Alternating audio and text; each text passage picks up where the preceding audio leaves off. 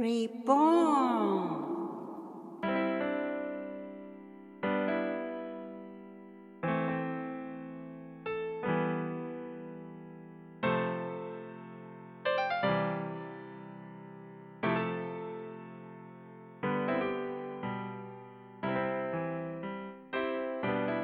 皆様こんにちは。リボンの時間です。誰でもが新しく生まれ変われるかけになる願いを込めてマーことマイクが。お送りします。よろしくお願いします。よろしくお願いしお願いしまます。えーちょっとね最近、あの自然の中を歩いたり見たりしてて、ええ思い出すことがちょっと一個あってはい。もうずいぶん前なんですけえど、え最近ツバメが子育てしてるじゃないえですか。えで、二人鳥ですよね。はで、ツバメの赤ちゃんをちょっと育てた経験があって、あ、そうなんですね。それを思い出しちゃうんですけど、あの、なんかね、巣から落っこっちゃったらしいんでえすね。ツバメの赤えちゃん。はまあ、まだどうしようもない自分では生きていけないぐらいの大きさい。な感じで落っこってて、でこれはまあなんとかしようっていううんで、ん。お家に連れてきて、はいはで、まあ育て方を調べたり、で、実際、ツバメとかは、あの、うちでは飼っちゃいけないらしいですね。あ、。そうなんですね。うん、それで、社長の協会とかそういうところにもうん。連絡して、うん。あの、いろいろ、あの、伺って、あの、お家で育てるのは問題でしょうかみたいな感じのことも多分聞いたと思うんですけど、まあきっと大人になってずっと置いとかなきゃ大丈夫みたいな感じで、まあ虫は大っ嫌い、私大っ嫌いなんだけど、うん。虫買ってきたり、うん。餌、の虫買ってきたりしてうん、口に入れたり、あの本当にあの虫はちょっとトラウマで大変だったけど、あでだんだんこう、手のひらであの寝たりしながら大きくなっていって、で、ああ、育ってきた、育ってきたみたいな感じで、そうしたらね、やっぱりあの、本能やっぱ DNA に入ってる本能があって、もうすっごいそわそわ始まるんでーすよ。うん大きくなると。外出たくなる。外に出たくなる。でこう何かこう、見つめてる世界がもうここじゃないって感じがわかるんですよね。それでなんかどっか空いてるところを見ると飛んでいく。うんだから換気扇の方だったり、もう危ないと思うって。で今度は外に出て飛ぶ練習を始めたんですよ。あ飛んでね。ー練習しながら飛べないんですね。やっぱり飛べ、飛び方っていうかこう、あそこに向かって飛ぶとかう、んそんな感じを設定して、だんだんこう、飛ぶ距離を伸ばしたりして、うん。まあまだあの、自分では遠く行けないから、戻ってくるのでですで、ねまたお家連れて行ってうん、ご飯あげたりして。そうするともう、どんどんどんどんやっぱりなんか、見てると旅立ちの時って感じの、すごいな、本能ってすごいんだなと思って、そうして、もうどんどん飛べるようになったんで、ある日に、その、結構ツバメがいっぱい飛んでるうん。ところ、はい。地域を、まあ、選んでう、ん。そこだったら誰かがこう、うん。母親がこう探して、あの、一緒に、あの、なんか連れてってくれるかもっていう、まあそんなストーリーをね、私の中でうん。立てて、はそれで、その、まあ沖に行くわけないんですよ。うんで、まあしばらくはずーっとね、あの、周りにツバメいっぱいいるんだけど、はいしばらくこうじっとしてる。そのうちに飛ぶんですよね。もう飛んじゃったらもうね、あの、何匹もいるから分かんなくなりますよね。でもなんかこう、なんかやっぱり母親とかそういう大きなツバメとかに混じって行ったので、それでまあと飛び立ち、うん。あの、旅立旅ち立ち、うん、は OK だったのかななんて、う一応想像の中ではそういうふうに思ってるんだけど、あのね、本の？うん。見たときに、私はこういう面白いお勉強したいって思ったのね。あの、うん。お勉強するんだったら、こういうなんかこう、本当に自分で実感できる、勉強？あ、なるいや、これはすごいって、本当にね、うん。あの、なんか、自然界とか生き物とかって、本当にその与えられた何かをやっぱり持ってるな、あの、それの方に向かっていくんだっていう、うん。そういうのをすごい感じて、その人間もやっぱりなんかこう、あの紙、ペーパーの中でこう勉強して、あの、計算仕方とか、うん。そういうよりは、でマイクのところでこう、ヒットしたり、キックしたりする、その、自分の体の中で起きる変化だったり、はい脳の中のスッキリ感だったり、意欲、うん。今度あれをやってみたいとか、私はね、やっぱちっちゃい時からやっぱりそういう感じの勉強なんか、うん。あの、日本語で言うと実践とかいうのかな。はいなんかこう、リアリティな、ううんんそういう勉強をすっごいしたいなって、あうーん、ちっちゃい時は思ったんですけど、なんかマイクの話とか、あの、お伺いしてると、やっぱりそう、あの、場所につながって、そこで、あの、自分が今までやったことないことなんだけど、やってみたら気持ちよかったっていう、その実感、そういうのがやっぱり人を変えるし、うん。進化させるし、うああいうあの学びの体験ってのはね、本当忘れられないですよね。うん。ですね。うん。だからもうどんなことでもうん。いいからやっぱやってみるっていうのがいいですよね。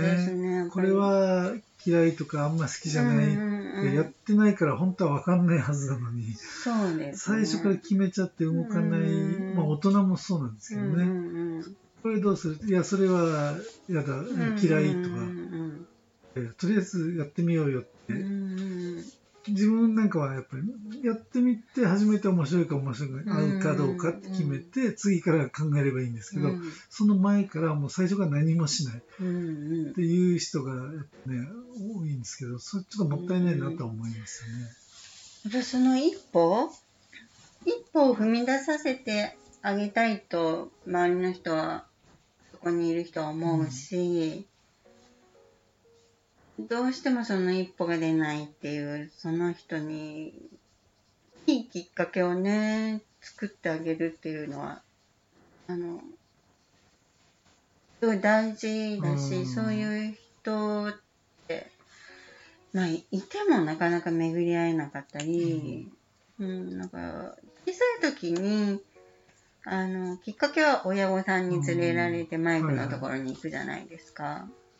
で私たちの仕事の場合はやっぱりあの大人になってからの人がこちら来る時多いですけど、やっぱり本人の意思で来る限り来ない限りうんは来れないですよね。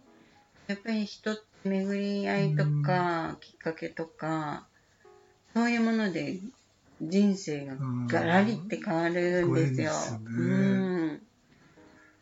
あの来て来てくれたら絶対何かが変わなんとかね。るうんじゃないですか。はどうやってって思うかもしれないけど、それはあの人の中に変わる種があるわけで、うん。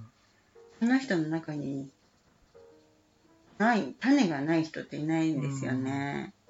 うん、だから、本当そのきっかけをどういうふうに作るかみたいなのは、うん。やっぱりいつも、あの、工夫したり、いろいろこう、あの、イベントを、あの、作ったりとかうん考えたりとかはしてますね。うん。イベントっていうのは具体的にどんなイベントやっぱりあの、ちょっちっちゃな公民館でもいいから、やっぱり何かきっかけ、話をするきっかけだったり、コミュニケーションをするきっかけだったり、うん。まあ、同じような悩みを抱えてる人たち、まあ、ピアグループとかうん。そういうものだったり、はい。まあ、あの、地域によってもそういうのを一生懸命取り組んでるところありますけどもね、まあ妊婦さんなら妊婦さんだったり、はいあの子供さんを産んだ後のあの産後うつだったりね、そういうまあやっぱり同じような悩みのある人じゃないとなかなかね、あの言いにくかったりとか、公民館だけじゃなくいろんなあの、まあ、ダンスを通じてだったり、うん。もういろんなあのプランニングとしたらいろいろできますけど、うん。あのプランはいっぱい広広げれば広げられる。うんものですけど、なかなかね、うんあの、お家にから出れない人がやっぱり一番の対象ですね。うんお家から出れないっていう大人になって、お家から出れないっていう人がやっぱり日本はすごく多いですよね。多いと思いますうね。ん。40代から60代のうん。引きこもりって言われてる人が60万人ぐらいいるうらしいですよね。ん。すごい数ですよね。働き盛りうですよんね。。そう、だから、あの、ご両親が元気でいらっしゃる時だったら、それは、あの、お家にずっといる生活をキープできるのかもしれないんですけど、えご両親が だんだん病気になったり、うん。年取っていくじゃないですか。ねですよね。とってもその人自身に深刻なことがうね、んなっていくし、まあ、別にすぐに何がでできるとか、すぐに、ね、外に出ていろいろ行動できるとか、そうではないですけど、やっぱり何かをしないと、自分自身ですもんね、うん何か変われるものを持ってるっていうのは。きっかけでだいぶね、変わると思いますよ違いますよねね。本当そうだと思いますよね。あの、そういうのが、なんか、独特なんですよね。日本の人のあの、言葉の組み立て方とか、うん、ちょっと表現するの難しいけど、なんていうのかな、あの、言葉の構成？うんちっちゃい時から普通に喋ってる日本語だけれど、やっぱりあの、英語なんかと比べるととっても複雑だし、うん。あの、いろいろ表現方法がいっぱいありすぎるし、なんだかこう、そうですね、心で、あの、まあアメリカ人気質とかマイクとかよく二人でね、そううん。そういうのを私たち結構気楽な方ですよねなんてねうん。喋ったりするけど、やっぱりあの思ってることをやっぱり言う、うん、表現するっていう意味で、あまり自由じゃないじゃないですか。うん。日本って。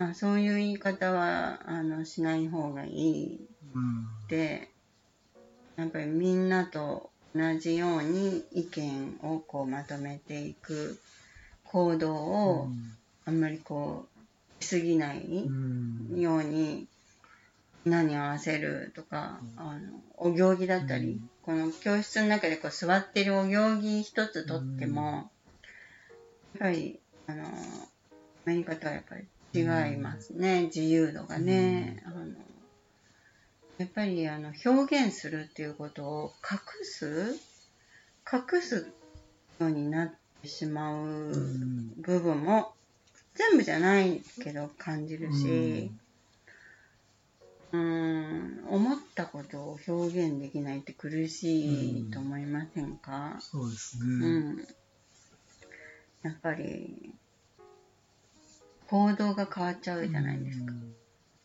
本当は本当はじゃあの今すぐ断ってしまいたいんだけど、今断ると相手の人も悪いし、うん。傷つけちゃうしじゃあだんだんだんだんちょっとその日はダメ。ああその日は OK だったんだけどちょっとこれが入っちゃってとか、うん。だんだんだんだんそういう断る事実に持っていく、フェードアウトしていくフェードアウトいや。フェードアウトですよ。トフェードアウトはじゃあこっち計画してる人はフェードアウトをし知ってますよね。1ヶ月後にフェードアウトしよう、うん。じゃあ相手の人はフェードアウトを1ヶ月後に知るけれど1ヶ月間、うん。フェードアウトに向けたことが起きているのに、うん。それを知らないでフェードアウトの事実を受け取る日までうん。わからないで過ごすって。あのおかしいですよね、時間もったいないですよもっね。たいないすぎる、うん。だから1ヶ月前にちょっとショックだけど、はっきり言ってもらった方がね。言った方が全然ネクストステップに行くプロセスがクイックリになるじゃないですか。確かにね。だからそういうあのコミュニケーションって結構あの多く起きてるなっていうのは。感じますね。言い進まないだったらもうそれは表現していいんですよ。うんうん。ちょっとここが、ちょっと私と合ってない感じがして、うんすごい悪いと思うけれど、うんっていう、はいそのコミュニケーションがきっとその人の中で許されてない。うん確かにね。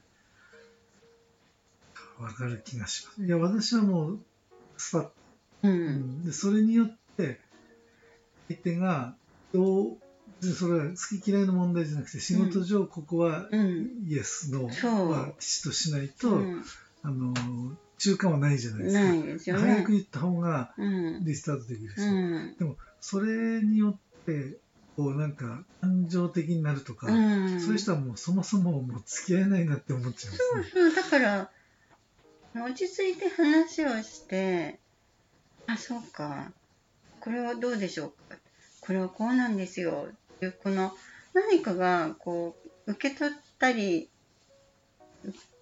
うう差し出して、それに対して言葉が返ってくるとか、そのやりとりができないっていうのは、あの長くいろ一緒のことはできないじゃないですか。だからそういう部分で無駄に時間をね、うんかけたりしてもう何も起きない。うん確かにでうすね。んだからやっぱり許されなかった。あの上のところだけ言って、本当のこの中の大事な部分は、あのほ言わないで終わっちゃったりね、本当はこれちょっと自分に合ってなかったですって、うん。その大事なとこは言わないで終わっちゃったり、うん。ちょっとあの再就職し決まってとかね、うんあの社会のせいになっちゃったり、ありますよね。ありますよ今ね。うんそれがほら当たり前になってる社会かもしれないけど、もうそれを始まったの子供の頃なんですよね。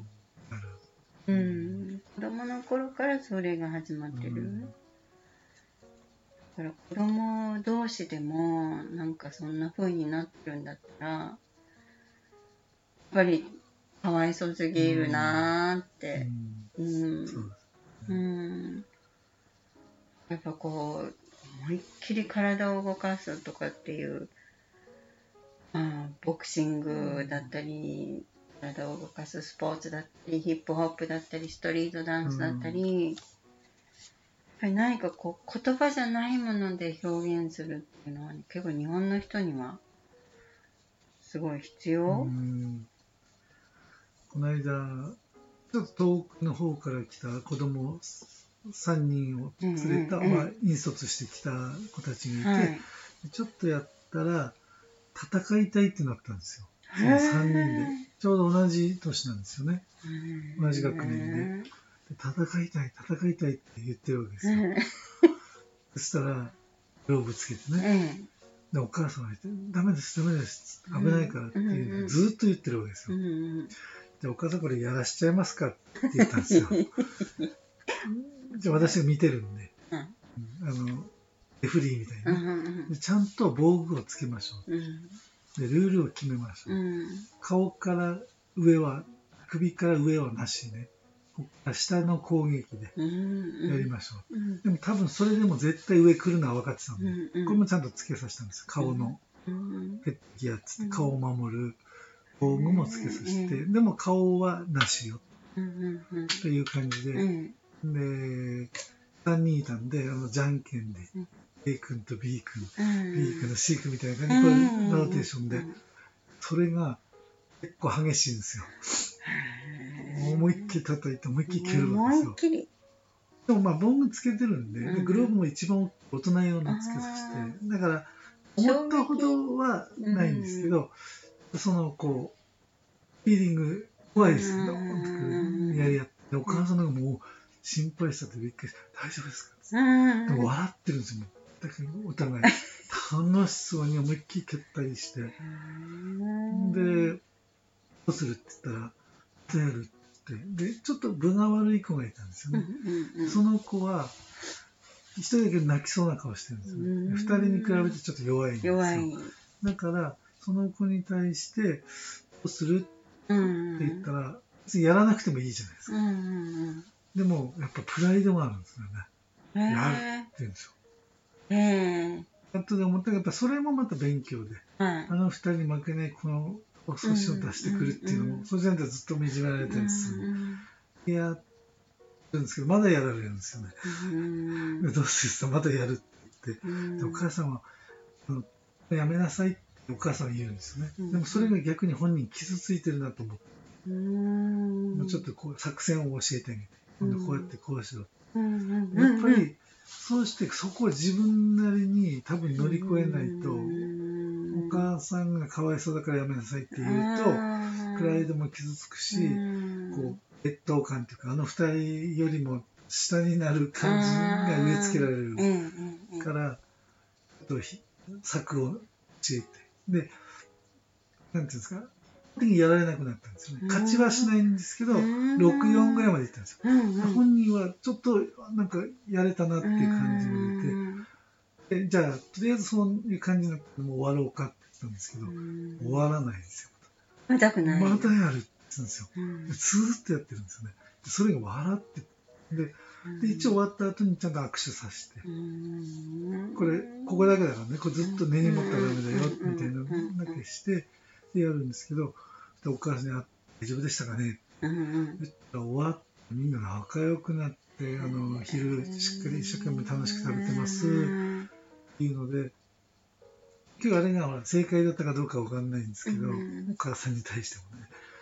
でもなんか、すごい発散して、でしかもこうやり合うことで、で3人また仲良くなってっていうのがあって、ね、だから自分たちを思いっきり表現する。うん。それは別に嫌いでやってるわけじゃなくうて、ん一方的ないじめでもないし、うん。だからそれって、うん、さっきの話で言うと、本当にこの、心の中でなんかもやもや思ってるけど言わないみたいじゃなくて、本当に思いっきり叩いてる。その部分の言葉がこう出た。体で言表現してる。葉そのものを3人で出せたっていうその喜び、うん。すっきり感。スッキリ感が。とっても気持ちよかったんですよ、きっとそれがあったからもっと仲良くなれて。そうですね。やっぱりち自慢マとそうしね。帰りの電車なんかすごいみんなその人でって言われて、うん。あそこの部分だけ切り取ってうん。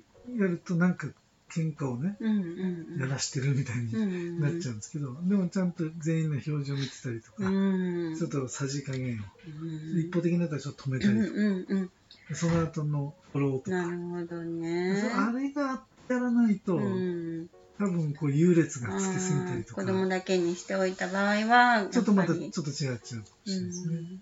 そこがやっぱりそういう場がてくれる、ちゃんと見てくれてる人がい人るいる場所っていうのは、すごく安心感がありますようんねで。もお母さんも最初びっくりしたと思うんですけどね。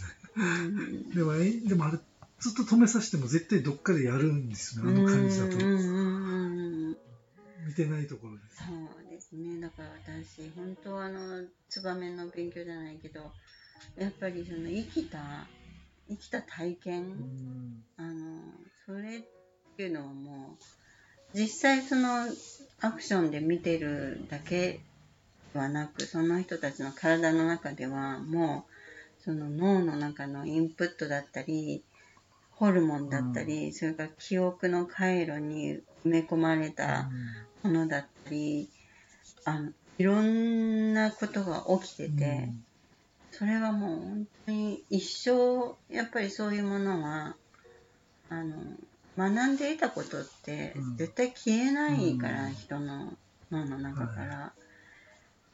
で、またいいことのために使っていくんですよね。うん。人っていうのはうん。自分の脳で、あの、学んだものっていうのは、いいもののためにこう使っていける能力を持ってるから、本当はそういう体験をね、できる子って、あの、うん幸せでよかったなって思うし、お母さんとか引率した人も、あ、こんなに変化するんだっていう、びっくりっていうのもあるし、まあ特に大人になってからよりは小さい時の方が可能性がいっぱいあるから、うん、でも、まあ、大人になってからでも、巡り合って、うん。あの、変化していく人はいっぱいいますけどね。だから、君とか大人の方もいるんですよはい。ね。大人の方向けには、腕っぷしの弱い方、募集って書いてます。腕っぷしって言葉はわかんないな。要は、自信がないと思ってる人自分で。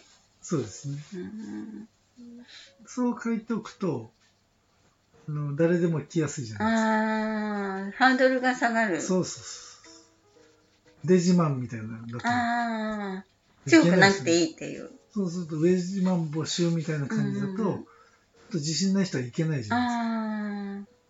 でそういう人来なくていいと。うんうんうん。もうそもそも強い人はね。強い人強いと思ってる人は。うんうん、がいてね。そうです。だから腕っぷしの弱い人って書くと、うんうんプライド自信ある人は、ここには来ないので、うん。うん、あ、いい言葉ですね。そうですちょっとメモっちゃおうかな。合ってるかどうかわかんないですけど、うやっぱり、なかなかこう自分に自信を持てない、わ腕力とかうん。的に、心身のっていう大人の人も結構いるんですようね、ん。実は。うんでも、どっかでこうなんか強くなりたいっていう願望は、うん嫌な思いしても思いっきり言えないとか、うんなんかこう、かぶったら負けちゃうなとかっていう中でやっぱ言えないんですよね。へそういう人いっぱいいるんですけど、でもそれ、なかなか、例えばジムに行くとか、道場に行くとかって、うんハードルが高いので、でもうちはもう、そういう、もう全然、こんな人でも、まるっきり運動神経が自信ない人でも、しゃな人でも OK ですよっていうところで、そうすると、やっぱりやると誰でも、常に成果は出てくるんですよね。やる機会が今までなかった。うんやるタイミングもねうんだから勇気を持って来てくださいとかじゃなくてなるほど。自然に来ればいいって。うん言葉ってすごいですね。そうなんですよね。だから、これ王子で出したんですけど、うん王子って北区のね、うんうん。1ヶ月でね、20人会員へえ、王子。王子にニュージムが出た。ペーストキット、うんうんうん。そしたらもう最初から見ると、やっぱり、そういうキャッチコピーだったりとか、すごくハードルを上げればいいんだっていうことが分かってきたので、うん。ハードル下げる。下げることで、興味持ってくれる人、あうん。もしかしたら私でもできるんじゃないかっていう人が、うん。そうですね、うん。やっぱり入り口。が、あのー本当に溝の高さがないとか溝がないところはこ心地よく足を踏み入れられますもんね。うんやっぱりあの言葉って遠慮しちゃってる人が多いのかな。やってみたいんだけどまあちょっと無理だろうとか。うんうんそうですね、自分なんかみたいなねねあとで人と比べるんですよね。最初から見てうん。周り見てあ上手な人いるとあ自分無理ってなるんですよ。うん。私最初に言うのはあなたは誰も見てないから大丈夫ですよ、うん。そうだ見ね。てないので自分だけ楽しんでください、うん。うん。っていうそこのブロックをまず取らないと、うん。やっぱりね日本人は多いな、うんそうなんですね。いや人いどうでもいいじゃんと思うんですけど、うそうじゃない人が圧倒的に大人でも多いですやっぱりみんなが自分を見てるみたいな感じの感覚を持ってるのかな。よだからさ大丈夫です。誰もあなたのことは見てませんから、うん本当ね、一瞬ちらって見るかもしれないけど、全然ね、本別にう当まいとか下手とかね、うん。そんなのは誰も思ってないですけどね、フリーなね。そうそうフリーな場所。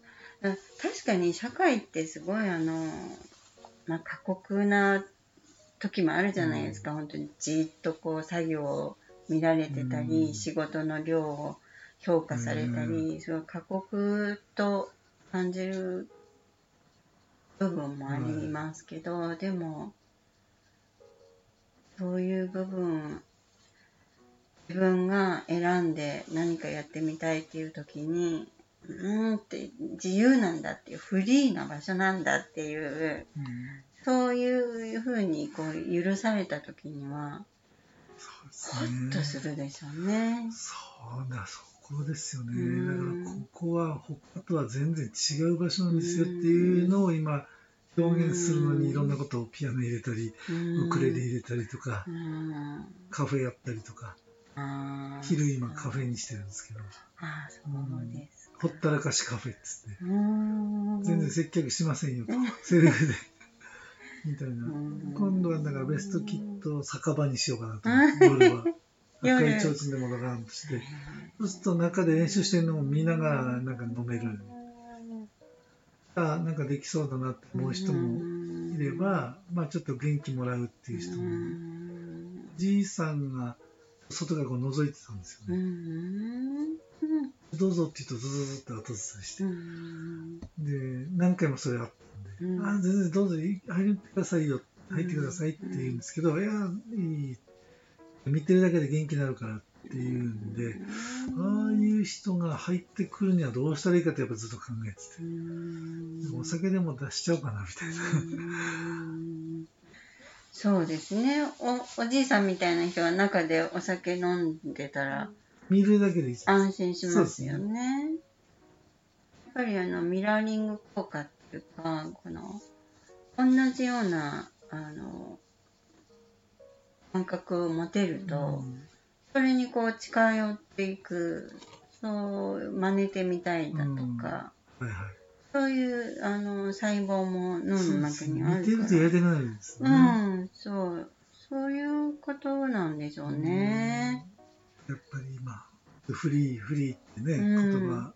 うん。フ、リーのあれを作りたいですよね。そうですね。全部フリーなはずなんですけどうね。ん、そう、私本当そういうね、あのコミュニケーションだったり、子供の時の学びだったり、もっと自由にあのしてあげたいなって、とってもいい国なのに、何かちょっとこう、縛られすぎそうる。ですね。うん。それが染みついてますよね。うん。うちはもうあんな感じでみんな子供がめいっぱい遊ぶんですけど、うんお母さんが見に来た時に、うん。そんなことやめなさいうん。とか、止めてね。全部止めるんですよ。うんギャーとかやっぱサウンド、うん静かにしなさい。うん。あお母さん、ここは全然 OK なんですけどって 言うんですけど、うあん。のなかなかそうはなりきこれない。この遊び場ですらきちっとさして、うちの子供がわーってやってると恥ずかしいと思っちゃうんですよ、抵抗があるんですよね。これは大変だとう思う。ん。私もね、やっぱり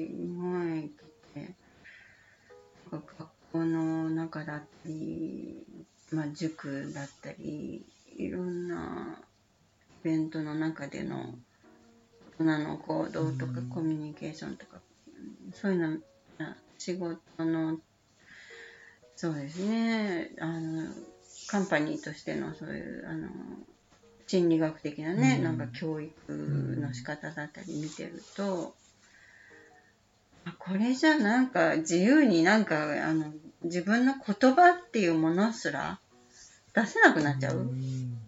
もうこ怖くてこれ言ったらどうどうなるかなって、ね、アイディアとかもうね。ん、もう何も出なくなっちゃううん。なっていうのをすごい感じて、これじゃ病気になっちゃうわ。うんうん。病気多いんですよ。うん、病気になるのが普通？うん。とあの申し訳ないですけど日本の人には。病気になって普通じゃない？うんって思っちゃう、うん。だからやっぱそこはあの少しずつ進化していかないと、もっともっといい国うん。ねなねうんなっていきにくいですよね。うんとちょっときっとふざけた場所にしていかないとね、はい。フリーな。フリーな場所にね。あー。なんかどんどん近づいてるのが見えるし気持ちいいですね。わざとやりたくなっちゃいますね。うん。親がそうだから余計うんにねもっと、うん。必要が見えてきちゃいますよねね。こういうことをやった方が必要だっていうね。うん大丈夫ですって言いながら。うんうん最初からこんなことさせてって思う人はもう入らないうん。うん、でしょうし。そうですね。うん結びついてなかなかね、いかないかもしれない。うんでもそういう人が増えていくことで、そうですあね。